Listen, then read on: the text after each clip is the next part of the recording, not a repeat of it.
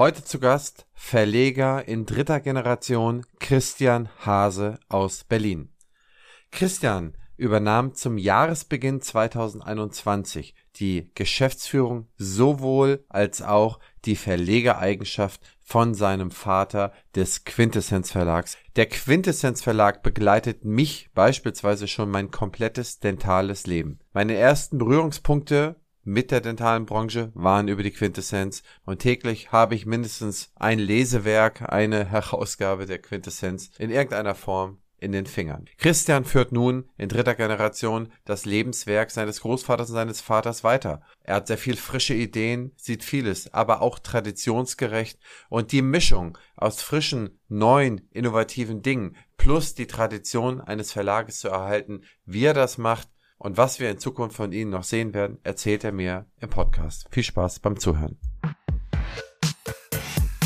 Herzlich willkommen beim Praxisflüsterer Podcast Staffel 3 Youngstars.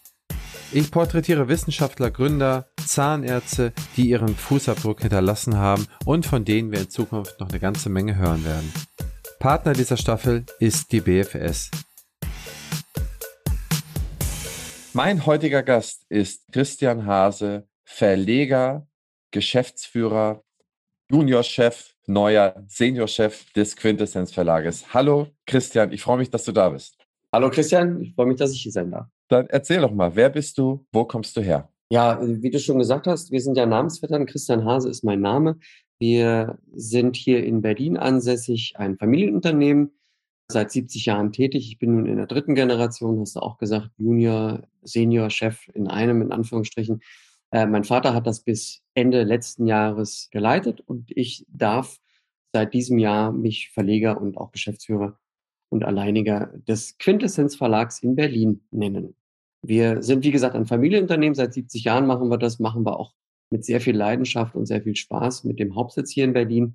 Und ich glaube, jeder der Zuhörer kennt oder sollte die Quintessenz zumindest kennen. Wir sind ein zahnmedizinischer Fachverlag und machen, ich würde mal sagen, zu 95 Prozent nur Zahnmedizin, machen das in Buchform, in Zeitschriftenform, also Periodikas und in äh, Veranstaltungen, die ja nun in den letzten zwei Jahren so ein bisschen äh, eingeschlafen sind wegen Corona, aber das kommt sicherlich alles wieder.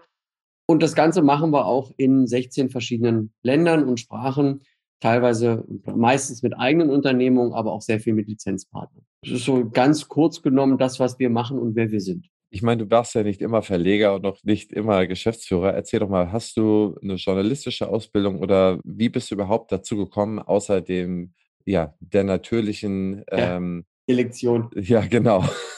Erzähl mal, wie bist du zu diesem Punkt hingekommen? Was hat dich da so ein bisschen angetrieben? Wo bist du aufgewachsen? Fangen wir mal früher an. Ja, also um ganz ehrlich zu sein, natürlich hat mich getrieben der Fakt, dass ich Einzelkind bin und mein Vater natürlich mochte, äh, möchte, dass das Ganze in der Familie bleibt und weitergeht. Insofern, ich hatte eigentlich gar keine andere Wahl. Also es war immer vorgegeben. Ja. Ich habe äh, ganz normal die Schule besucht. Ich habe keine journalistische Ausbildung. Ich habe ein bisschen BWL studiert, also praktisch die Grundkenntnisse mir mitgenommen und bin dann mit einem kurzen Ausflug in eine verlegerische kaufmännische Ausbildung, die ich im eigenen Betrieb gemacht habe. Und viele, die sowas mal gemacht haben, wissen, das geht entweder gut oder geht total in die Hose. Das hat auch nicht ganz funktioniert. Bin dann nochmal in die USA gegangen, habe dann nochmal ein bisschen weiter studiert und bin dann schlussendlich 2001 dann im Verlag gelandet. Damals hatten wir Aktivitäten, ich weiß nicht, ob du doch noch erinnern kannst, es gab die MedLife, das war ein, ein Sparten-TV-Sender, den man damals gegründet hat. Heute, wenn man drüber nachdenkt, viel zu früh, äh, eben um Zahnmedizin im Kabelfernsehen äh, zu präsentieren.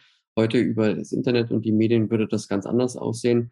Und da bin ich eingestiegen und dann praktisch über diese Schiene dann auch in den Verlag gekommen und gipfelte dann eben mit dem ersten ersten dieses Jahr, dass ich dann eben die Verlegerposition übernommen habe. Vorher war ich natürlich in der Geschäftsführung dabei und habe ja mal so alles gemacht, ja, Kongressabteilung, Anzeigen. Also ich habe das klassische, wie man es in der Ausbildung macht, auch hier gemacht, nur dass ich das eben ohne Berichtsheft gemacht habe, weil wir eben diese Ausbildung tatsächlich nicht gemacht haben.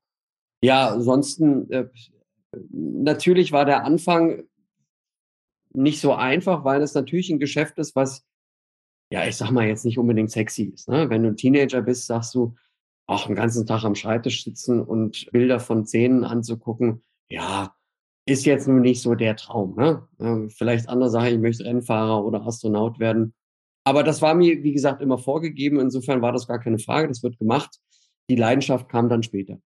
Und die ist jetzt auch definitiv da, weil das natürlich viel mehr ist, als nur am Schreibtisch zu sitzen und sich die Bilder anzugucken oder eben die Texte zu lesen, sondern man arbeitet jetzt sehr viel mit Menschen und man kann kreativ arbeiten. Und man merkt ja auch, dass man mit den Produkten, die man produziert, äh, auch viel bewegen und verändern kann. Also gerade in der Ausbildung sehen wir ja viel, auch in der postgraduierten Ausbildung, dass wir natürlich mit unseren Medien und unseren Büchern auch schon viel verändern, äh, was am Ende dann auch dafür sorgt, dass die Patienten besser versorgt werden. Insofern spielt man da eine kleine Rolle und da ist man ja auch stückweise stolz drauf. Kann ich mir vorstellen. Ich glaube, ich habe dich zum ersten Mal gesehen vor, ich glaube, es müssen 14 Jahre oder so her sein oder 12.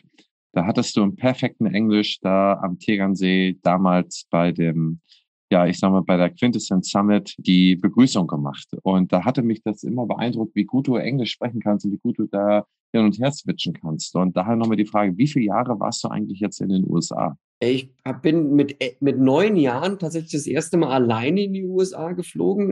Ganz kurzer Ausflug, da haben mich meine Eltern in ein Sommercamp geschickt haben mich gefragt, ob ich dazu Lust hätte. Da gab es eine Bekannte, die hat dort auch einen Sommerjob gemacht und war da so Betreuerin.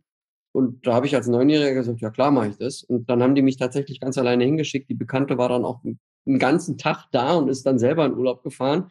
Und so bin ich dann ins kalte Wasser geworfen worden. Und so lernt man natürlich relativ schnell Englisch, weil äh, sonst verhungert man ja da, ne, wenn da sonst keiner Deutsch spricht. Ja, äh, das und das habe ich dann zweimal gemacht. Mit, mit zehn bin ich dann auch nochmal da gewesen. Und so fing man relativ schnell an, gutes Englisch zu sprechen, auch vor dem Schulenglisch. Und dann war ich vier Jahre zum Studieren da, 97 bis 2001. Wo hast du da studiert? In der Nähe von Chicago. Das haben wir damals gewählt, weil unser US-Verlag, also unser US-Office oder Niederlassung in in der Nähe von Chicago ist. Und deswegen bin ich dorthin gegangen, weil ich das verbunden habe, dass ich also, sagen wir mal, ein bisschen Schule, aber auch ein bisschen reinschnuppern in den Betrieb äh, gemacht habe. Wann habt ihr das US-Office aufgebaut? Oder wie lange ist das her? Oh, das ist über 40 Jahre her. Ich muss jetzt ehrlich gestehen, ich weiß das genaue Datum nicht mehr. Mein Vater hat damals das US-Office und das Tokyo-Office, Japan-Office gleichzeitig aufgebaut. Auch eine ganz witzige Geschichte mein Großvater, als ähm, er da noch die Zügel in der Hand hatte. Mein Vater war zum Beispiel einer, der sich für den Verlag gar nicht interessiert hat. Er hat immer sein Ding gemacht. Er hat ganz viele Aktivitäten gemacht und ist dann immer regelmäßig nach Berlin gekommen und hat dem Großvater äh, geholfen, bestimmte Sachen zu machen. IDS zum Beispiel hat er für ihn organisiert. Nach der IDS ist er dann wieder abgehauen und hat sein Ding durchgezogen. Und als er dann im Verlag war, sagte er, wir müssen über die Grenzen gucken, wir müssen ins Ausland. Und hat dann eben die Aktivitäten in den USA und in Japan gestartet. Früher ging das nicht, dass man mal eben hinjettet oder E-Mails hin und her schreibt oder so schnell. Das heißt, er war sehr viel und sehr oft dort und auch längere Zeiten. Und jedes Mal, wenn er zurückkam, wurden dann bestimmte Dinge geändert und gemacht und getan. Und dann hieß es auch, USA und Japan braucht doch kein Mensch. Und daraufhin hat mein Vater gesagt, da mache ich das hinten alleine. Also sind die parallel aufgebaut worden, unabhängig von dem Verlag in Berlin. Das ist heute nicht mehr so, das ist mittlerweile alles vereint. Aber ähm, ja, das war vor über 40 Jahren. Wahnsinn. Ihr seid mittlerweile, glaube ich, in zwölf Ländern habt ihr eure Niederlassung, richtig? Das müsste richtig sein. Äh, das hat in den letzten Jahren und auch Corona-bedingt ein bisschen fluktuiert. Da sind Dinge dazugekommen. Wir haben aber auch Dinge wieder abgegeben, wobei das Abgeben eher eine Wandlung in eine Partnerschaft ist, wo man sagt, ich muss nicht in jedem Dorf meine eigene Kirche bauen, sondern ähm, ich bin dort sehr gut aufgehoben mit äh, sehr tollen und engagierten Lizenzpartnern. Aber es ist richtig, die meisten Büros sind unsere eigene Niederlassung, die eigenständige, ich sag mal, niedergelassene GmbHs, Limiteds oder wie man auch immer das nennt, in den jeweiligen Ländern und Betrieben. Also die Geschäftsführer sind immer lokale Leute. Das heißt, ich habe in Amerika Amerikaner, in Japan Japaner, in Italien Italiener, weil natürlich nur so der Markt entsprechend bedient werden kann, weil wir aus Deutschland natürlich gar nicht wissen, was möchte, was kann oder was darf der Japaner oder wie auch immer. Das war uns immer sehr wichtig, dass wir lokale Vertretungen haben, die den Markt entsprechend berühren. Und die sind dann auch sehr autark unterwegs, natürlich immer mit, sagen wir mal, einem Blick aus Berlin, was da passiert. Aber wir versuchen schon, mein Vater hat immer lange Leine gesagt, äh, denen so ein bisschen zu sagen, wie sie ihre Märkte gestalten können. Meine, gerade bei Zahnärzten ist es ja wahrscheinlich auch ein großes Beziehungsbusiness in den anderen Ländern und da müssen die Lokalen sich natürlich auch mit den anderen Lokalen vermischen. Und dann wird sich wahrscheinlich keiner freuen, wenn ein Deutscher da hinkommt und dem mal die, versucht, die Zahnmedizin zu erklären. Ja, das ist richtig, obwohl ähm, mein Vater sich natürlich über Jahrzehnte ein, ein eben dieses People-Business so aufgebaut hat, dass auch in Japan mal gerne einer zuhört, wenn der deutsche Verleger aus Berlin kommt und sagt, nee, das sollte man vielleicht anders machen. Mhm. Natürlich nicht fachlich, mhm. aber vielleicht in bestimmten Richtungen oder Fortbildungen, wie die auszusehen hat. Und da haben wir auch schon sehr viel mitgestaltet. Also primär mein Vater. Ich habe ja noch ein bisschen was vor mir.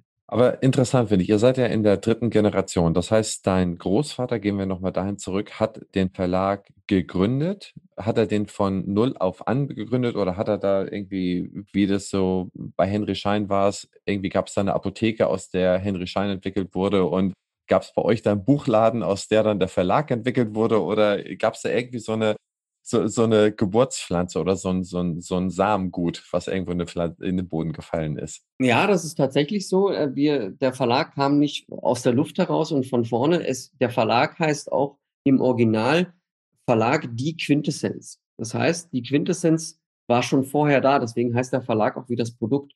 Mein Großvater familienbedingt hat in einer Druckerei gearbeitet und war dort Druckerei, also Druckereierzeugnisverkäufer. Also ist im Vertrieb gewesen und hat für seinen Schwiegervater die Dinge gemacht. Wir hatten eine eigene kleine Druckerei in Berlin in der Familie. Und ein Kunde war ein kleiner lokaler Verlag und ein Zahnarzt, der eben diese Idee hatte, dieses Reader's Digest, wie man so schön sagt, zu produzieren und sagt, in Deutschland gibt es keine Literatur. Ich guck mal, was so in der Welt unter passiert und die Dinge übersetze ich dann und fasse die zusammen, quasi also die Quintessenz der Zahnmedizin, die ich international äh, gelesen habe für meine deutschen Kollegen.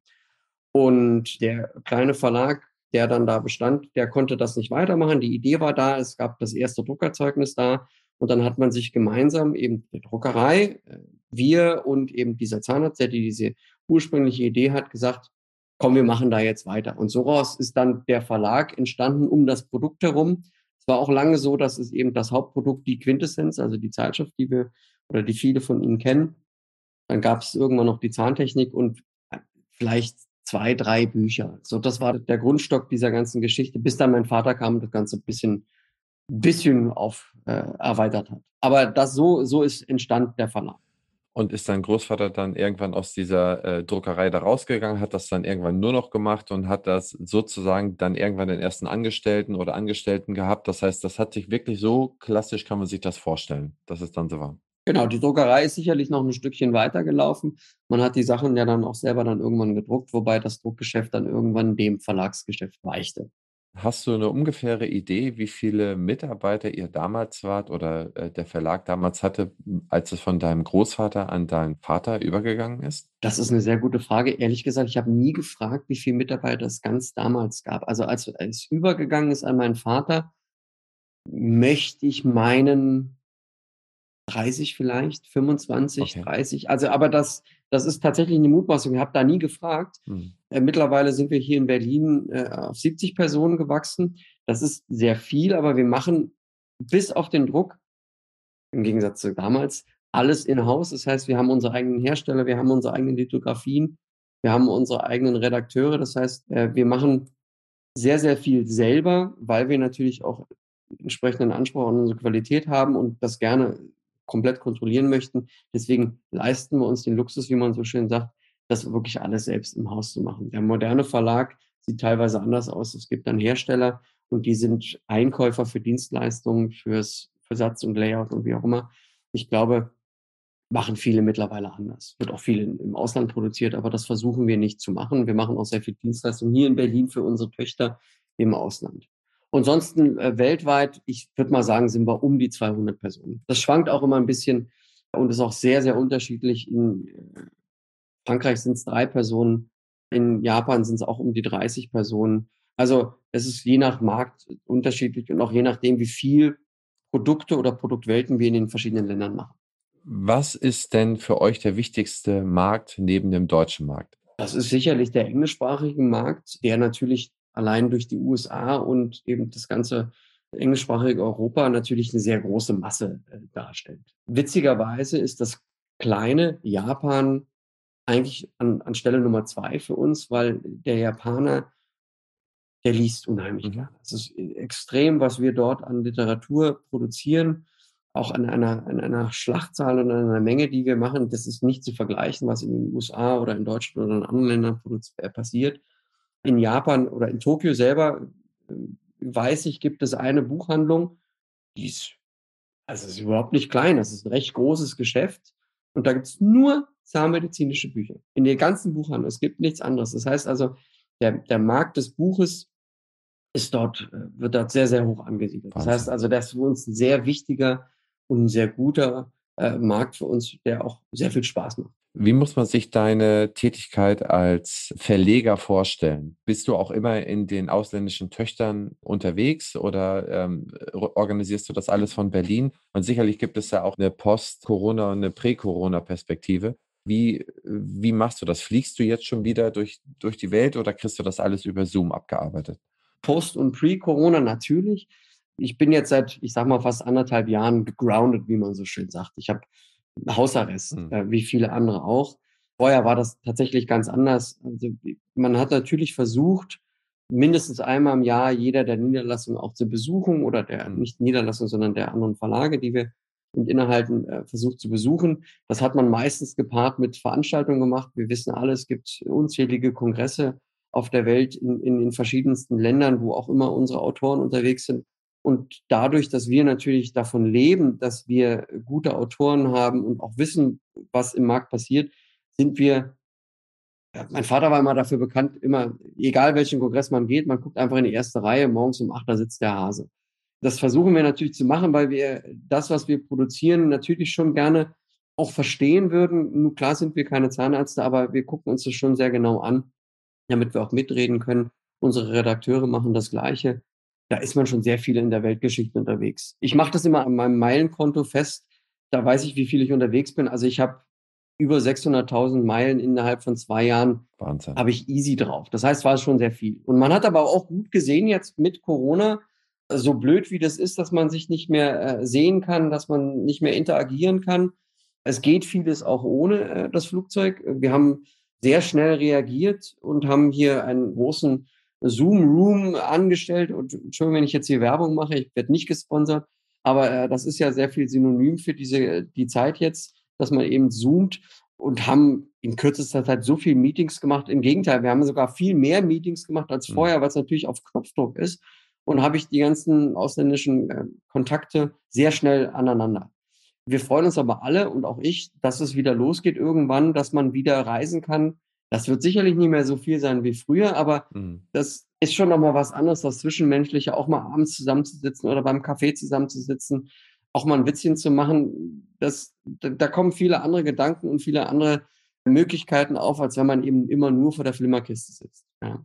Aber es, es kommt hoffentlich wieder. Also ich habe tatsächlich gestern die ersten Reisen wieder gebucht, mal zaghaft, mal gucken, ob es denn auch funktioniert, auch in die USA und hoffe natürlich, dass es auch wieder funktioniert dass man dann auch, dass die Grenzen wieder aufgemacht werden und dass wir vielleicht alle so vernünftig sind, dass das nicht wieder zu einer dritten, vierten, fünften, sechsten Welle kommt. Wobei, äh, ich glaube, realistisch gesehen, ja, wir sind mal ein bisschen vorsichtig. Mhm. Aber ich hoffe es, dass es wieder normal wird. Ja, dann kommt ja hoffentlich auch die nächste Quintessence Summit. Ist sie denn für 22 geplant oder wollt ihr da lieber nochmal bis 23 warten?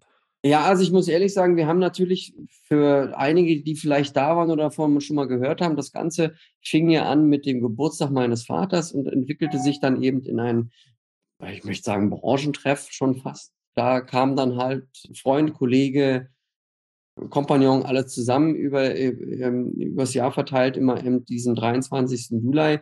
Das ist dann irgendwann mal nach Berlin äh, verschoben worden. Dann haben wir es durch unser Jubiläum mal in den Januar gemacht und durch Corona ist das natürlich eingeschlafen. Und ich glaube nicht, dass wir dort anknüpfen können, so wie es mal war. Weil das ist, das sind bestimmte Dinge, die kann man nicht wiederholen und die haben auch nicht mehr den, vielleicht nicht mehr den Charme und den Flair. Natürlich würden wir uns weiterhin mit unseren Kollegen und Freunden treffen wollen. Und eine Idee ist, dass man das Ganze an eine, sagen wir mal, große Veranstaltung knüpft, wo eh schon viele Leute reisen, weil man sagt, komm, ich muss nicht für einen Abend essen, ich übertreibe das jetzt ein bisschen, äh, nach Berlin fliegen. Auch wenn es schön ist, aber äh, vielleicht macht man das auch vielleicht ein bisschen daran gedacht, was in, mit unserer Umwelt passiert und so weiter und so fort. Mhm. Guckt man, dass man das kombinieren kann. Und vielleicht gibt es dann zur EAO, wenn die auch mal wieder stattfindet, die halt eine europäische Veranstaltung ist, wo unheimlich viele Leute kommen, dann mal eben einen etwas ausgedehnten Abend, wo die Quintessenz wieder einlädt und hoffe, dass man dann auch wieder viele Kollegen trifft. Für die jungen Zuhörerinnen und Zuhörer, die Geschichte da nicht so genau kennen, das Event am Tegernsee, das es dann jedes Jahr zum 23. Juli gab, das ist aus meiner Sicht das elementarste Event für mich in meinem dentalen Leben gewesen. Da waren immer gefühlt irgendwas zwischen 700 und 1000 Leute. Es waren da alle, die man irgendwie mal treffen wollte oder lange nicht gesehen hat, mit denen man sich da unterhalten konnte. Es war eine Abendveranstaltung und eine Vormittagsveranstaltung am nächsten Tag. Und gefühlt kamen die Leute aus der ganzen Welt. Und aus meiner Sicht hatte das schon einen wahnsinnigen Flair zu der damaligen Zeit. Kann man sich das heutzutage gar nicht mehr vorstellen, dass man mit 800 Leuten in einem Saal sitzt und mit 1000 Leuten dabei noch spricht. Aber das war aus meiner Sicht ein ganz, ganz tolles Event. Und äh, wie gesagt, das hat zur Vernetzung der Branche weltweit sehr beigetragen. Und um diejenigen, die da eingeladen werden wollten oder sollten, ich glaube, so einfach war das auch gar nicht, da überhaupt hinzukommen. Also das fehlt uns tatsächlich sehr. Das hat natürlich auch mal sehr viel Spaß gemacht. Und wie du sagtest, ich habe eine Situation, kann mich erinnern, es gab einen Tisch irgendwo in der Ecke, da saßen jeder CEO von den großen Implantatfirmen zusammen und haben da geklüngelt. Ja, was da rausgekommen ist, weiß ich nicht. Da wäre man ganz gerne mal Mäuschen, aber wo hat man das schon, wo man mal in einer äh, sehr lockeren Atmosphäre eben diese Dinge bestätigen kann. Und da trifft dann halt auch der niedergelassene Zahnarzt aus Buxtehude, der durch Umständen dort ist, an den Universitätsprofessor aus Peking. Also das war eben diese, das Wunderbare, wo wir gesagt haben, wir schaffen einen, einen, einen Rahmen, um eben die Leute zusammenzubringen. Und noch eine ganz witzige Anekdote ist, wir haben irgendwann mal einen ähm, äh, unseren Partner kennengelernt, der, mit dem er in Rumänien zusammengearbeitet hat. Und der sagte uns dann, dass er schon als Zahnmedizinstudent davon gehört hatte. Und er sagt, es war immer sein Traum, mal am Tegernsee bei dem Herrn Hase auf dem Geburtstag beziehungsweise auf dem Quintessenz-Event dabei zu sein. Und äh, das hat schon seine Spuren hinterlassen. Und äh, wie du sagst, da haben sich viele gefreut, dann auch dann dabei zu sein. Und deswegen ist es ja auch immer gewachsen, weil du lädst die Leute natürlich auch nicht mehr aus. Ne? Also wer mal dabei war, der ist dann auch Teil des Ganzen und hoffentlich kommt der auch wieder. Ja? Ich kenne so viele Leute, die immer gehofft haben, dass sie da eingeladen sind, weil sie da mal hinkommen wollten. Und jeder, der so ein bisschen das Feuer für die Zahnmedizin und für die Branche gefangen hat, wollte an den Tegernsee zur, zur Quintessenz-Veranstaltung. Aber wie gesagt, die Welt hat sich ja seitdem auch ein bisschen gedreht. Wie du sagst, die Corona hat es wahrscheinlich dann nochmal die Umdrehung der Welt nochmal ein bisschen beschleunigt und vieles läuft heute anders und vieles läuft digitaler. Möglicherweise lesen die Leute auch ein bisschen weniger im gebundenen Buch und vielleicht ein bisschen mehr äh, Blogartikel oder andere Sachen. Wie ist denn da deine Meinung dazu? Also da muss ich sagen, ich bin ja nur auch etwas die jüngere Generation oder wir beide. Also wir sind zwar nicht mehr die Digital Natives, da sind wir schon fast zu alt für, aber wir gehen mit dem Medium ja äh, viel anders äh, um als äh, jetzt vielleicht mein Vater und seine Generation. Aber es ist tatsächlich so, dass immer noch und teilweise mehr denn je gelesen wird und auch das gerne im gedruckten Buch. Das freut uns natürlich sehr, weil äh, wir der Meinung sind, dass das gedruckte Buch, aber auch die äh, schöne klinische Fortbildungszeitschrift eine viel größere Wertigkeit hat, als, als wenn ich das Ganze nur ich sag mal, online äh, auf dem Tablet oder auf dem Bildschirm präsentieren kann oder vielleicht sogar auf dem Telefon. Die Möglichkeiten sind da. Wir haben auch alle unsere Publikationen als Online oder als E-Books äh, erhältlich über die gängigen Plattformen. Aber ich sag mal, vom Umsatz her und was die Leute das nutzen, macht das noch nicht mal fünf Prozent aus. Ach, äh, weniger noch. Also durch Corona haben wir gemerkt, es, es gab mal so, so, einen kleinen Ruck, aber ich glaube, das war auf der ganzen Welt so, weil keiner wusste, was passiert jetzt, wo geht's hin.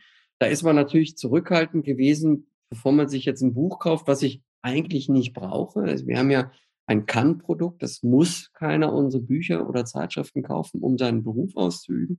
Und da war da mal ein bisschen Pause, aber dann haben wir relativ schnell gemerkt, dass sich das wieder erholt hat. Und Gott sei Dank ist es immer noch so, die Leute lesen sehr, sehr, sehr gerne und äh, machen das auch immer noch auf die herkömmliche Art und Weise. Das Erste, was ich mache, wenn wir ein neues Buch bekommen, ist, ich mache es auf und ich rieche dran, weil ich einfach dieses, das, das Haptische und der Geruch des Drucks und das, der Bindung und alles, das ist, das ist ein Erlebnis, was dazugehört. Ja, und nicht oft höre ich von Leuten, dass sie sagen, ach, dann setzen sie sich, wenn die Praxis vorbei ist, abends mit einem Glas Wein hin und lesen eben in unseren Büchern. Das ist, das ist schön und das macht auch Spaß, dass die Leute das auch wirklich nutzen und eben nicht nur kaufen und ins Regal stellen. Siehst du da einen Unterschied zwischen äh, Fachliteratur und äh, zum Beispiel einer Spaßliteratur, Roman, die man vielleicht an, auf eine andere Art und Weise konsumiert? Ganz klar. Also ich, ich selber äh, habe es jetzt nicht, aber meine Frau hat so ein Kindle zum Beispiel. Jetzt habe ich schon wieder Werbung gemacht, aber ich glaube, das ist in dem Rahmen egal. Und im Urlaub ist es nicht, es gibt nichts Praktisches als einen Roman über solche Medien zu lesen oder eben auf dem Handy oder auf dem Tablet, weil das hat man immer dabei.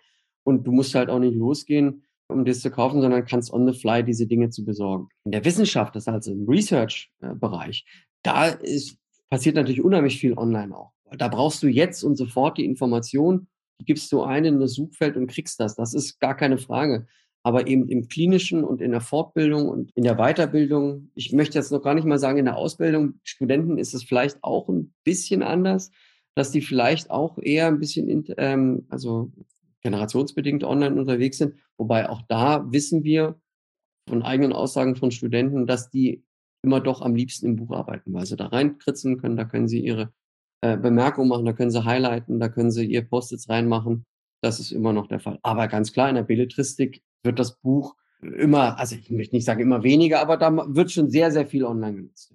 Hast du eine Übersicht, eine ungefähre Zahl, wie viele Bücher ihr pro Jahr herausgebt? An dieser Stelle unterbreche ich für einen kleinen Hinweis auf meinen Werbepartner, die BFS in Dortmund. Kennen Sie schon die BFS-App? Zu erreichen unter meinebfs.de-app. Ich kenne es nur so. Ich bekomme von allen möglichen Leuten irgendwelche Rechnungen. Ich bekomme sie, ich überweise sie, ich hefte sie irgendwie ab. Wenn ich irgendwann mal was nachschlagen will, dann fordere ich mir meistens die Rechnung neu an oder ich muss an irgendeinen Ordner in der Garage gehen und die da raussuchen und irgendwie fummel ich mir das dann zusammen. In dieser App finde ich alle meine Rechnungen. Ich kann zudem noch Zahlungsziele flexibel anpassen. Ich kann Lastschriftmandate und Teilzahlungsvereinbarungen schließen. Meines Erachtens ist es genial, denn die Transparenz geht mir zumindest sehr schnell und sehr leicht verloren. Probieren Sie es einfach mal aus und nun zurück zum Interview. Ich sag mal, äh, gesund ist so in, in jedem Land, wenn man so sagt, ich mache so 20 Titel. Ne? In Japan sind es viel mehr, ähm, aber da gibt es auch sehr viele kleine äh, Heftchen. Also da ist das Land der, der Manga-Leser, also der, teilweise unsere Zeitschriften und Bücher auch eben so aufgebaut, weil die, dieser Lesestil für die anders ist. Da wird sehr viel produziert. Ja, also 20 bis 30 Bücher im Jahr ist, ist, ist, äh, ist normal. Wenn ihr jetzt beispielsweise in eurer äh, lokalen Dependance in Tokio da findet der dortige Verlagsleiter findet dann einen Wissenschaftler, der ein unglaublich spannendes und gutes, lehrreiches äh, Buch herausgegeben hat. Macht euch darauf aufmerksam.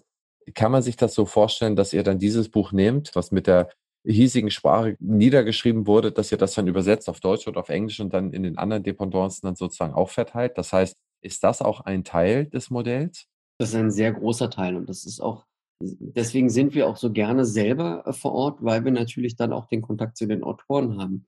Und äh, man muss ganz ehrlich sagen, wenn ich jetzt nur lokal und nur in Deutschland unterwegs wäre, wäre mein Geschäft ein ganz anderes, als wenn ich nicht die Möglichkeit hätte, auf Italiener, Japaner, Amerikaner, Spanier, ich möchte keinen auslassen, aber ist klar, was ich meine, zurückgreifen kann. Alle unsere Publikationen werden immer an alle verteilt, egal in welcher Sprache. Und regelmäßig gibt es Meetings, wo man sagt, guck mal, ich möchte euch unser neues Buch vorstellen.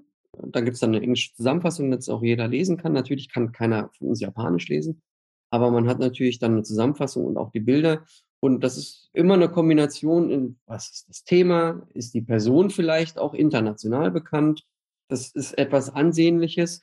Und dann muss man natürlich auch den Markt beobachten, welches Thema gerade hot ist ja, und äh, dann wird es schon sehr oft so, dass bestimmte Bücher übersetzt werden, dann lokal redigiert und geeditet werden und dann in den jeweiligen Ländern rauskommen. Also wir haben einige Bücher, guck hier gerade mal um in mein Regal, da gibt's dann bis zu 14 verschiedenen Versionen von. Ja, und das ist natürlich auch für den Autor toll, wenn der in diesen verschiedenen Ländern und den Sprachen eben auch erhältlich ist und eben auch bekannt ist. Mhm.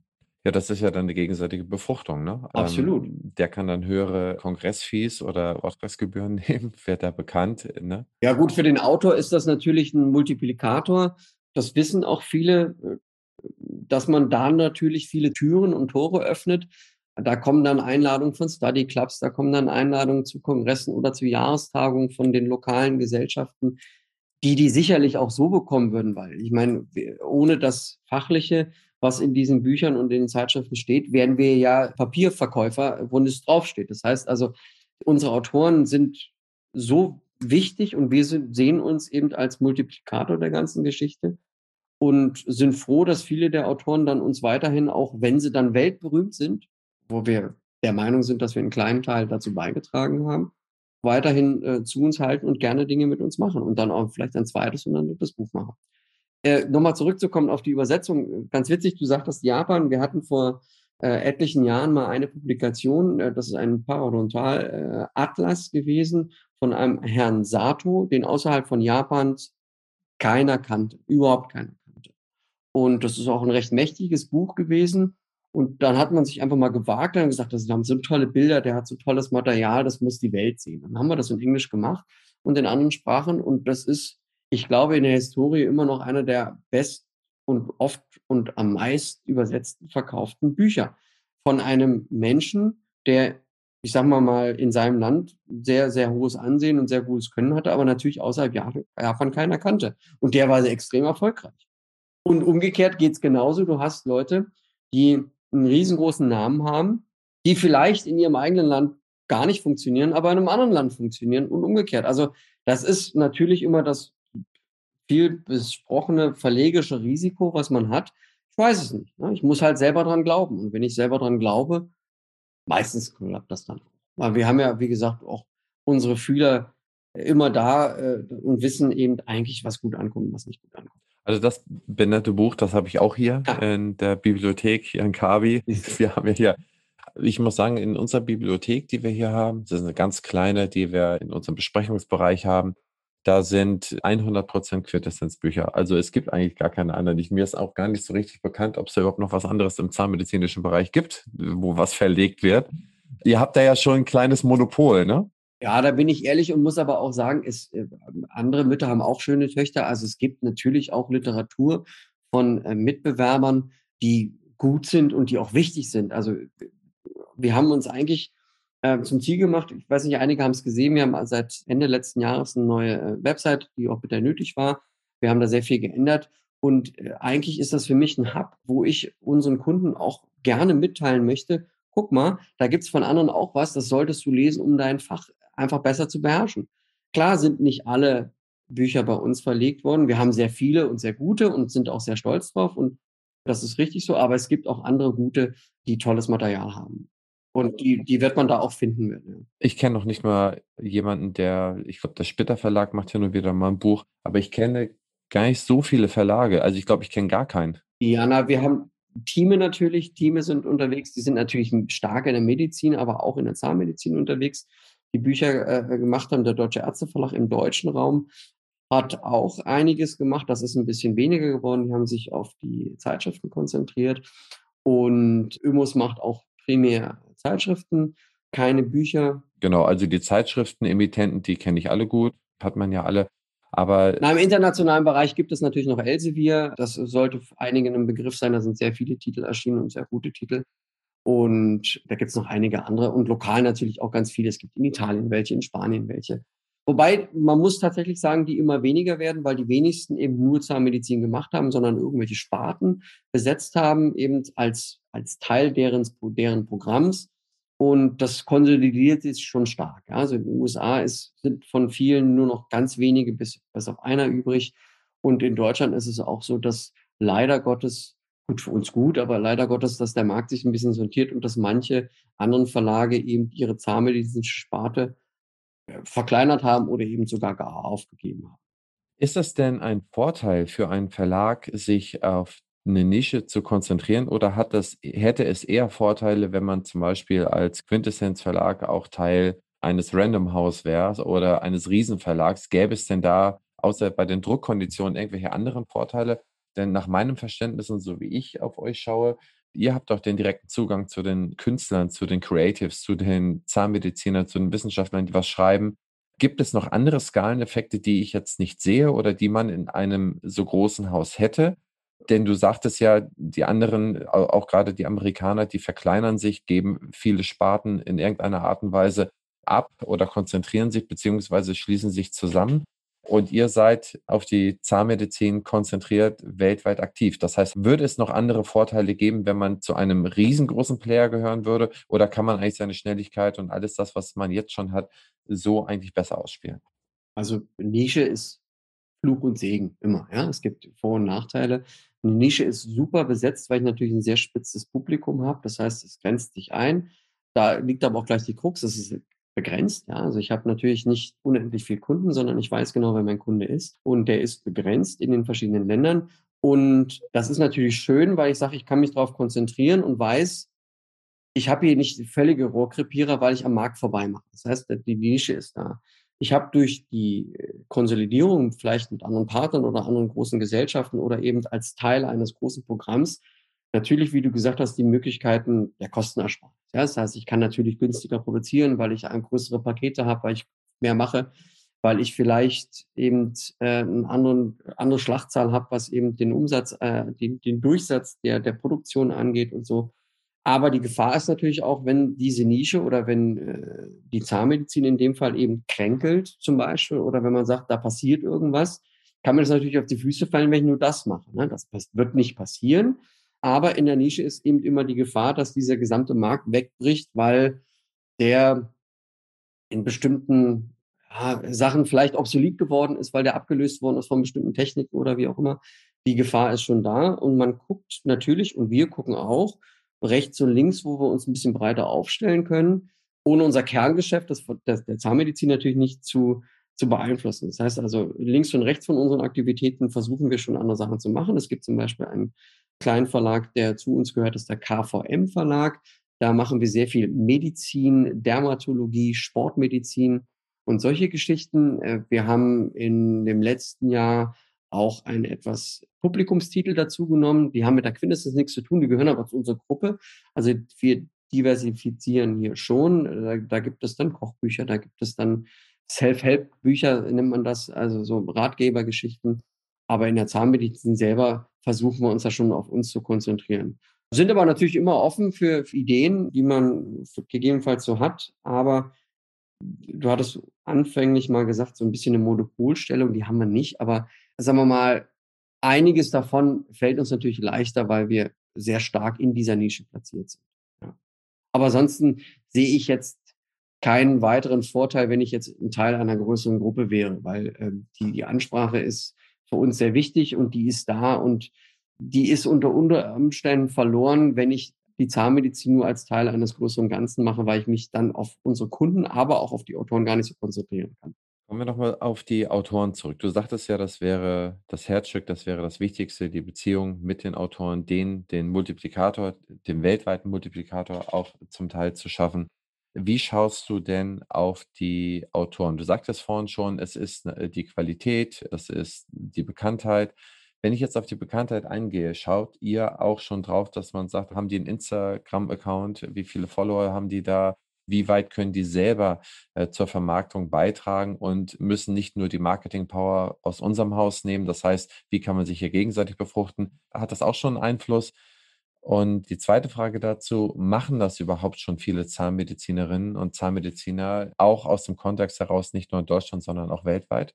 Das ist eine sehr gute Frage und das ist natürlich ein Thema, was sich in den letzten Jahren durch Social Media sehr stark verändert hat. Komme ich gleich nochmal darauf zu. Ja, Autoren sind unser größtes Kapital, weil ohne die kann ich die Bücher ja nicht füllen. Also es ist schon sehr wichtig, dass wir das da gemeinsam machen.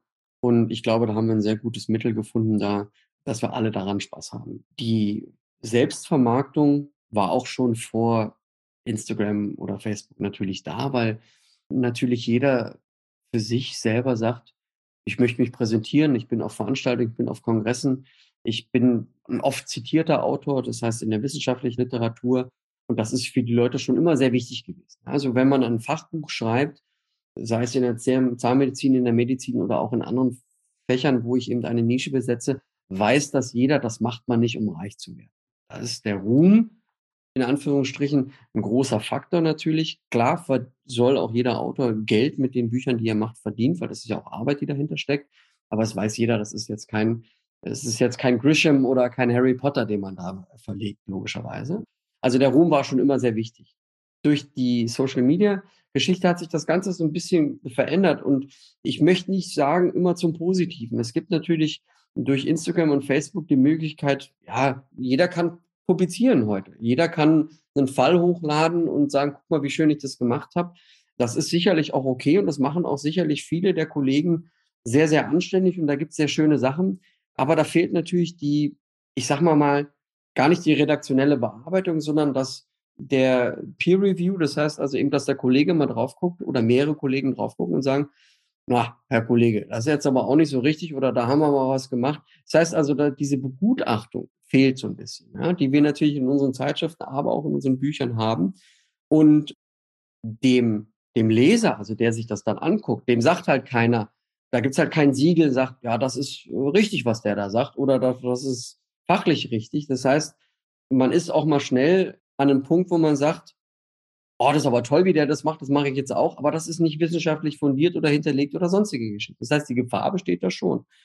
Wenn man die Dinge kombiniert, wir versuchen das zu kombinieren, das heißt also die Welt des äh, Social Media mit unserer Welt des herkömmlichen äh, Verlages, also der Publikation in der Zeitschrift, aber auch in einem Buch zu verbinden, dann ist das, glaube ich, ein ganz guter Weg. Und das findet man auch bei vielen der jüngeren Leute, wo man sieht, die sind sehr aktiv auf Instagram und äh, posten sehr viele äh, Fälle und sehr viele Publikationen ihrerseits, dass die schon sagen, mein Ziel ist schon irgendwann mal auch in der Zeitschrift zu sein, ne? weil das das gedruckte Wort auf dem Papier, das hat Bestand. Das ist, ja, das hat viel mehr Wert als etwas, was im Internet ist, was ich jederzeit wieder löschen könnte. Wenn es mal gedruckt ist, in einem Regal steht, dann kann man das immer wieder rausnehmen sagen, guck mal hier, das hast du gesagt. Also die Gewichtung ist schon noch eine andere. Und ich glaube, langfristig gesehen ist es immer eine Kombination, diese beiden Welten zu verbinden. Wir haben in unseren französischen Zeitschriften zum Beispiel sind die Coverbilder immer von Leuten, die auf Instagram sehr aktiv sind. Da sind unsere Redakteure unterwegs und gucken sich das an und sprechen die Kollegen an, sag mal, toll, du hast hier einen tollen Fall oder ein tolles Bild oder eine tolle Arbeit gemacht, äh, dürfen wir die publizieren. Und so bringen wir die natürlich auch in die alte Welt mit rein und in der Regel sind die da auch sehr äh, begeistert von und versuchen dann natürlich, das äh, beide Welten zu besetzen. Ja? Also es birgt Gefahren, es birgt aber auch viele viele Möglichkeiten der Vermarktung, wie du sagst, ja. Ob das nur selbst von den äh, Autoren ist oder über unsere Kanäle. Das ist ein sehr wichtiger Teil, den wir sicherlich mitnehmen müssen. Wie siehst du denn in den nächsten Jahren, ich meine, du bist dieses Jahr angetreten, wie siehst du denn die Weiterentwicklung des Verlagsgeschäftes an sich? Die Frage kriege ich natürlich sehr oft gestellt, kriege ich natürlich auch von den Mitarbeitern gestellt und wie ich mir als nächste Generation das Geschäft vorstelle. Und meine Antwort ist eigentlich immer gleich, dass ich glaube, dass wir in mittelfristig unser, unser Kerngeschäft oder unsere Kernkompetenz, das heißt also die Zeitschriften und die Bücher und das Vermitteln von Wissen, das kuratierte Wissen, das ist ja ganz wichtig, dass das immer noch der Grundstock und der Bestandteil unseres äh, Erfolges sein wird. Und ich glaube auch, dass das noch sehr, sehr lange das gedruckte Buch sein wird. Es werden sicherlich andere Medien dazukommen. Ich glaube auch, dass man einen gereviewten Instagram-Account zum Beispiel. Ja, das wird sicherlich auch kommen. Oder dass man sagt, ich publiziere nicht in der Zeitschrift, sondern ich publiziere auf der Website. Also, dass die Website ein, ein Absender wird, eben mit einem Board, mit einem Review-Board, mit einem Editorial-Board, wo Leute drauf gucken, wo Experten drauf gucken, wo sie sagen, ja, das finde ich gut oder das finde ich nicht gut oder dass man die Dinge die eben dann anders diskutiert. Das heißt, also ich sehe eher mehr Chancen, weil ich mehr Möglichkeiten habe für mein Medium zahnmedizinisches Wissen, ob das nur auf Papier, auf Bits und Bytes oder auf einer Tesa-Rolle oder auf einer Laserdisc oder was auch immer da kommt oder im Hologramm kommt, das ist der Grundstock. Also ich sehe es, ich sehe nur positive Entwicklung. Ja, ich sehe nur mehr Möglichkeiten. Ich sehe mehr Möglichkeiten der Vernetzung, der internationalen, das, das schnell zusammenzubringen. Ja ich bin da auch voll bei dir. Das macht sehr, sehr viel Sinn, was du sagst. Da Im Kern bleibt ja das Wissen und der Verteilweg des Wissens, der hat sich ja über die Tausende, Jahrhunderte, Jahrzehnte immer wieder verändert und letztendlich muss man dieser Veränderung dann die da mittragen, muss diesen Weg dann mitgehen. Das heißt, wo früher dann irgendwie Platten gemacht wurden, dann irgendwann Bücher, dann, äh, du sagst ja, du bist ja auch auf dem E-Reader und irgendwann, ihr macht ja auch, habt ja auch sehr starke Kongressformate weltweit, dann ist es dann vielleicht irgendwann die Wissensvermittlung in einer ganz anderen Art und Weise. Ich meine, der Alexander Ammann hat ja äh, sehr, sehr viel vorgedacht. Ich habe in den vielen Gesprächen, die ich mit ihm geführt habe, er hatte ja schon immer sehr, sehr äh, fortschrittliche Ideen, wie Wissen in Zukunft vermittelt werden sollte. Ich glaube, ihr macht euch da schon sehr, sehr viele Gedanken zu, wie man das auch in Zukunft weiterentwickeln kann. Das ist zumindest meine Wahrnehmung von außen. Ja, wir machen uns da viel Gedanken, wobei ich die Meinung vertrete, dass ich nicht jeden Trend mitmachen muss. Man muss das alles betrachten und man muss auch jede, jedes Medium oder jeden Kanal für sich nutzen. Das machen wir auch. Aber wie ich schon vorher sagte, ich, meine Hauptkonzentration liegt auf dem, was im Regal steht. Und ich versuche natürlich die Wege zu machen. Ich würde jetzt nie hergehen und sagen, wir drucken nicht mehr. Ja? Also von heute auf morgen. Machen wir nicht mehr. Wir machen jetzt nur noch elektronisch. Ich glaube, damit sind wir verkauft und verschenkt und verloren und das ist nicht gut. Gebt gerne dieses Beispiel Brockhaus. Ja, wir alle kennen vielleicht, oder sagen wir mal, wir kennen ja, vielleicht die jungen Zuhörer kennen das gar nicht mehr. Aber genau da liegt nämlich auch der Kern der ganzen Geschichte. Ein Brockhaus, das war eben das gedruckte Wikipedia. Ja, also das ist eine Enzyklopädie. Da hat man eben in mehreren Bänden konnte man alles nachlesen und fragen. Das war Wikipedia und Google zusammen. So, die waren wunderbar schön und jede Familie hatte irgendwie so ein Ding im Schrank. Die, die einen hatten das in der einfachen Version, die anderen hatten es in, in Schweineleder gebunden mit goldenen Blättern. Das wurde auch vererbt und so. so war ein Traditionsunternehmen, gab es viele, viele Jahrzehnte, wenn nicht sogar Jahrhunderte. Ich muss ehrlich sagen, ich weiß es nicht.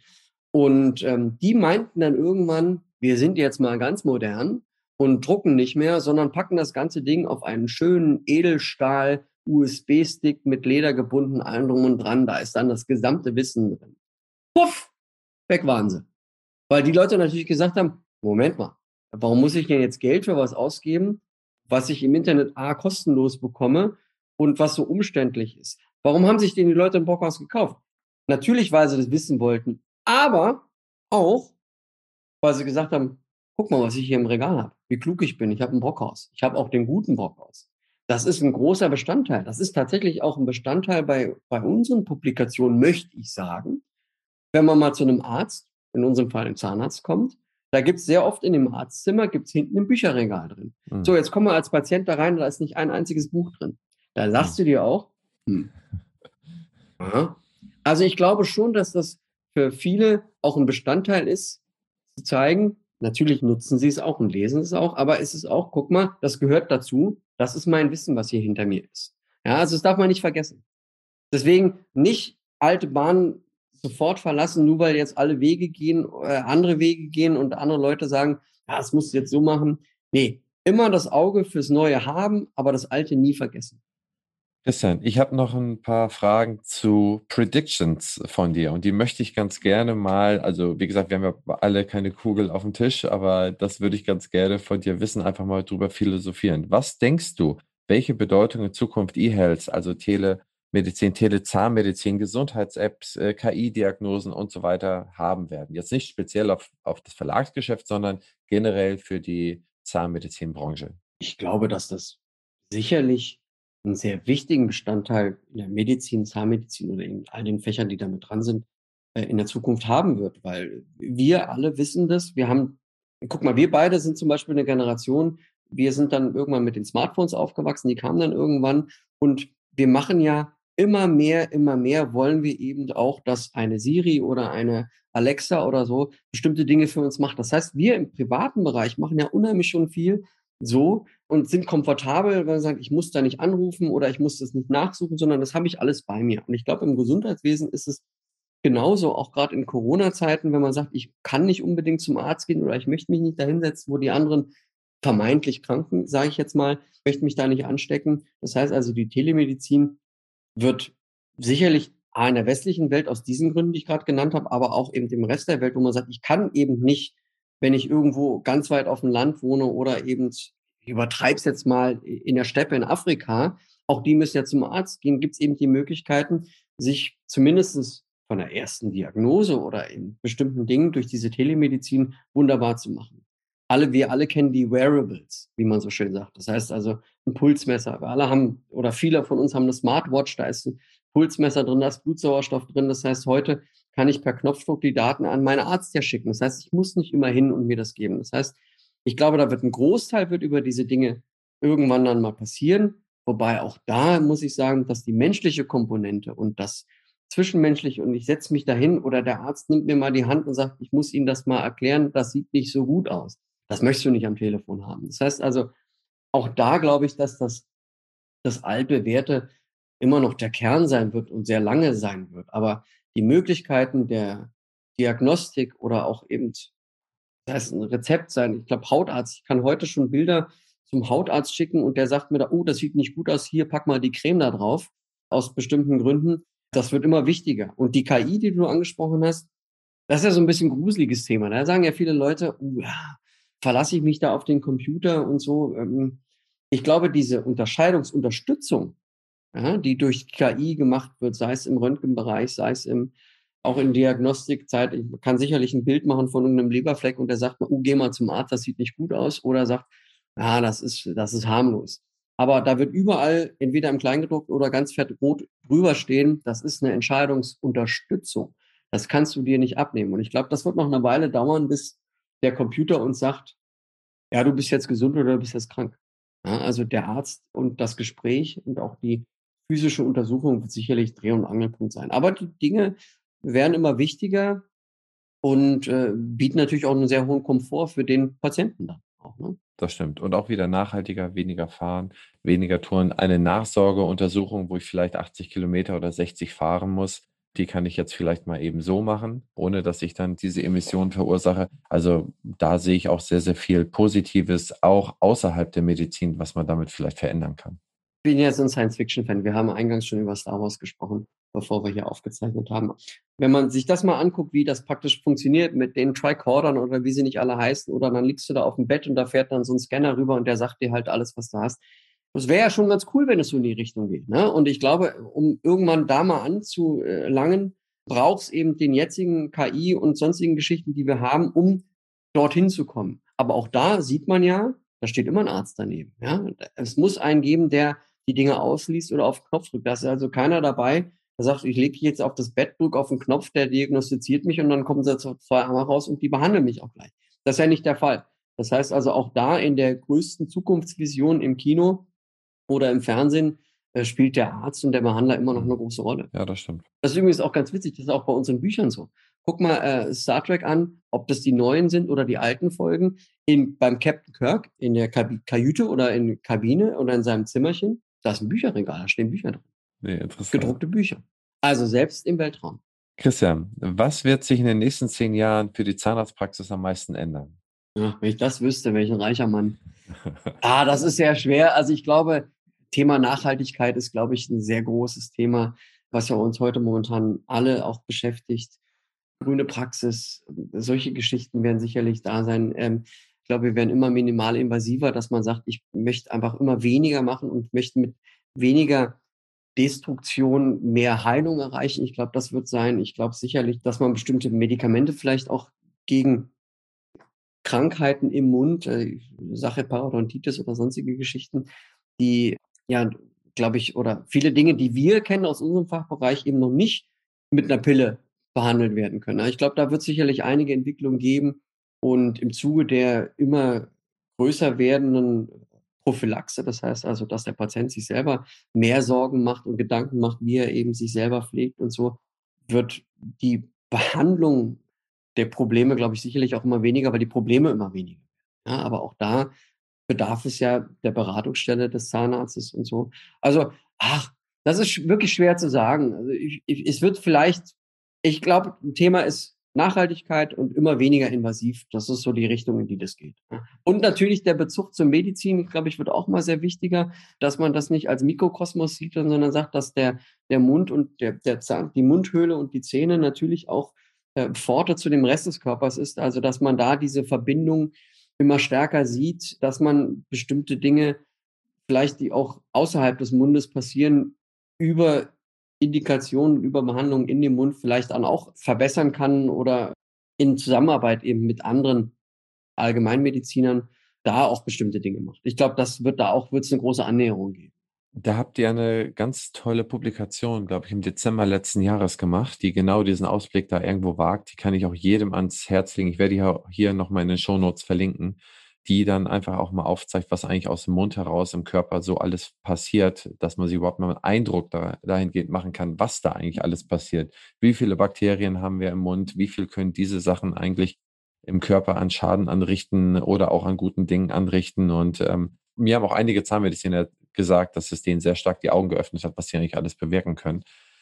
Das sind sehr gute Punkte. Ich würde vielleicht noch einen ergänzen, mir erlauben, dass ich glaube, auch der Zahnarzt oder die Zahnärztin muss in Zukunft mit weniger Personal auskommen. Sprich, die muss ihre Behandlung vielleicht nicht mehr so machen, mit so viel Personalvolumen machen, wie sie die bislang gemacht hat. Denn ich meine, du hast ja vielleicht den Rundumblick über die Welt. Wie viele Behandlungen werden in anderen Ländern dann noch mit einer Assistenz gemacht? Wie viel Prozent oder wie viel sind das im Verhältnis zu in Deutschland? Also mein Eindruck ist schon, dass in Deutschland noch sehr, sehr viele Behandlungen im Vier-Hände-Prinzip gemacht haben, wo man jetzt in die Nordics guckt oder auch in andere Länder, die dann schon sehr häufig dann diese Behandlung alleine oder nur ganz wenige chirurgische Behandlungen dann mit Assistenz machen. Das heißt sicherlich auch durch die nicht sonderlich gute Ausschau auf dem Personalmarkt in der Zahnmedizin in den nächsten Jahren müssen sie sich da wahrscheinlich auch in der Behandlung so ein bisschen umstellen. Da möchte ich mir eigentlich gar nicht anmaßen, das zu kommentieren. Das ist sehr schwer, ne? weil in Deutschland höre ich natürlich immer, ich finde kein Personal. Also das ist das Thema Nummer eins, ist, sagt, ich finde ja keine. Ne? Also das heißt, der Bedarf da ist ja definitiv noch da. Das Team da ist, in welcher Form auch immer, ob das vorne ähm, am Empfang ist äh, oder eben direkt am Stuhl. Ich glaube, das ist ein Riesenproblem. Ich muss ehrlich sagen, ich bin mir gar nicht so sicher, inwieweit wir uns da jetzt großartig von anderen unterscheiden. Also ich glaube, das ist überall ein Thema. In manchen Ländern ist die Ausbildung oder eben das, was das Team machen darf und kann, unterschiedlich. Ja, also auch was im Mund gemacht werden darf oder was man selbstständig machen kann, Stichwort DH-Prophylaxe und sonstige Geschichten. Das ufert ja dann auch teilweise in Parodontalbehandlungen aus in manchen Ländern, die dann wiederum in anderen Ländern nicht funktionieren. Klar, wenn es das Team nicht gibt, wenn das Personal nicht da ist, muss man gucken, dass man es auch anders macht. Ob es gut, schlecht, sinnvoll oder unsinnvoll ist, möchte ich, kann ich, kann ich ehrlich gesagt nicht zu sagen. Also ich bin immer froh, wenn ich weniger Finger im Mund habe, wenn ich auf dem Stuhl sitze, logischerweise. Das sieht man jetzt zum Beispiel elektronische Abdruck, ja. Also da, da musst du nicht mehr so, so viele sitzen, da muss auch nicht mehr die Helferin oder Helfer in dem Fall die, die Masse anrühren und den, den Abdruck machen. Das macht halt der Behandler selber oder eben das Team vorab. Ja, also das, das ist schon, das ist schon in Ordnung. Ja. Ich, ich sage jetzt immer nur, ich denke mal an den, den Sauger. Ja. Wer saugt denn den ganzen Kram dann raus, wenn dann keiner mehr da sitzt? Weiß ich nicht. Geht es vielleicht in Zukunft auch anders? Dann gibt es andere Gerätschaften, wo gleichzeitig gebohrt, gepustet und gesaugt wird. Ich, keine Ahnung. Also das kann ich, kann ich, weiß ich nicht. Mensch, zum Abschluss, Christian, noch zehn Schnellfragen. Äh, ich gebe dir einfach zwei Worte vor und du entscheidest dich einfach mal spontan für eines. Oh. Bist du bereit? Ja, ich probiere mal. Recherche, Bibliothek oder Internet? Äh, äh, Internet. Klar, ist schneller. Anlage, Sparbuch oder Aktie? Boah, ich, ich bin Sparbuchtyp. Fortbewegung fern, Zug oder Flieger? Ja, Flieger. Muss ich ehrlich sagen. Fortbewegung nah, Fahrrad oder E-Roller? Äh, Fahrrad. Fährst du denn in Berlin auch manchmal mit dem E-Roller? Wir haben tatsächlich so einen E-Roller selber auch. Den hatten wir schon bevor die Dinger überall auf den Straßen standen. Wir sind im Pferdesport unterwegs, die haben wir auf Turnieren immer benutzt. Das ist ganz schön, wenn man von A nach B zu kommen. Fand ich ganz cool. Im Ausland mache ich das ganz oft. Also ich benutze diese, diese Miet-E-Roller, ja, dass man sagt, ich muss jetzt nicht immer mit der Taxe irgendwo hinfahren oder mit dem Mietauto nehmen, sondern also gerade bei so Kongressen ist das super. Also finde ich toll. Also ich habe auch ganz viele diese Mietfahrräder oder E-Bikes, gibt es ja von Uber auch äh, schon gemacht. Nee, finde ich gut. Also was sowas angeht, E-Roller. Okay, cool. Wohnen, Stadt oder Land? Oh, boah, das ist so schwer. Ich, äh, ich bin äh, Berliner, also ich gucke, ich Stadt. Du wohnst auch in Berlin oder ihr wohnt auch in Berlin, ne? Ich, wir wohnen in Berlin, wir wohnen aber, Berlin ist ja nicht gerade klein und wir wohnen, sag mal, am Rand Richtung Spandau, wer es kennt. Das ist so, ähm, Spandau ist zwar noch Berlin, aber viele sagen, das gehört nicht zu Berlin. Wir haben unheimlich viel Grün, ja. Also es ist quasi, quasi wie am Land leben. Also ich laufe raus, fünf Minuten, kann eine Stunde lang geradeaus äh, im Wald laufen, da passiert nichts. Bin aber in zehn Minuten am Kudamm. Also Kombination ist natürlich das Beste. Urlaub, Küste oder Berge? Du fragst mich ja Sachen. Berge. Samstagabend, Netflix oder ARD und ZDF? Oh, ganz klar Netflix. Okay. Hast du deine Lieblingsserie? Nach Corona darf man diese Frage eigentlich nicht stellen, weil ich glaube, wir haben das alle leer geguckt. ist, ja, ist ja nicht viel zu machen. Aber wir hatten ja eingangs schon gesagt, ich bin so ein, so ein Science-Fiction-Fan, also Star Wars und die ganzen Mandalorian-Sachen, die jetzt so rausgekommen sind. Das macht mir schon am meisten Spaß. Und war das auch sehnsüchtig auf die nächste Staffel von Casa de Papel, also Haus des Geldes? Das gucken meine Kinder, komischerweise. Die, ich kannte das nicht, die haben mich darauf aufmerksam gemacht und wenn ich jetzt nichts anderes mehr finde, wenn irgendwas alle ist, dann werde ich es vielleicht auch mal anfangen. Aber ich habe es selber noch nicht gesehen. Kino, Action oder Drama? Action. Einkauf, Amazon oder vor Ort in der Innenstadt? Oh, das ist jetzt ganz böse, was ich sage, weil eigentlich sollte man es anders machen, aber ich bin so ein Amazon-Shopper und jetzt natürlich durch Corona noch mehr, weil man ja nicht konnte. Aber eigentlich sollte man natürlich zum lokalen Geschäft vor Ort gehen und die unterstützen. Tue ich auch. Aber selber mache ich es leider nicht so oft. Sehr ehrliche Antwort. Und abschließende Frage, Fortbildung online oder persönlich? Da muss ich beides sagen, weil ich glaube, zukünftig wird es definitiv eine Kombination sein. Vieles kann man, äh, muss man nicht überall hinreisen und für vieles ist das Persönliche einfach unabdingbar. Ja, das stimmt. Christian, vielen Dank für deine Zeit, für, ähm, da, für die ganzen Insights, die du hier geliefert hast, die, von der Geschichte und wie du das alles so siehst und wie du das alles handhabst. Hat mir wahnsinnig viel Spaß gemacht. Ja, sehr gerne, gleichfalls. Hat auch Spaß gemacht. Ja, spitze. Dann bis demnächst mal wieder beim Kongress oder wo auch immer wir uns dann über den Weg laufen. Ja, hoffentlich dann mal wieder mit einem Händedruck und äh, dass man sich mal wieder richtig in die Augen gucken kann. Genau so. Christian, mach's gut. Hau rein und eine gute Zeit für dich und dein Team. Vielen Dank und bis bald. Publisher dieses Podcastes ist die Opti Health Consulting. Wir gründen Praxen, wir geben Praxen ab, wir helfen Praxen bei ihren Prozessen, bei MDR, bei Medizinprodukten, bei Personal, bei allen Themen, die eine Praxis so beschäftigt im Laufe ihres Produktlebenszykluses. Abonnieren Sie unseren Newsletter, abonnieren Sie unseren Podcast, damit Sie keine Folge mehr verpassen. Bis dahin, Ihr Christian Henrizi.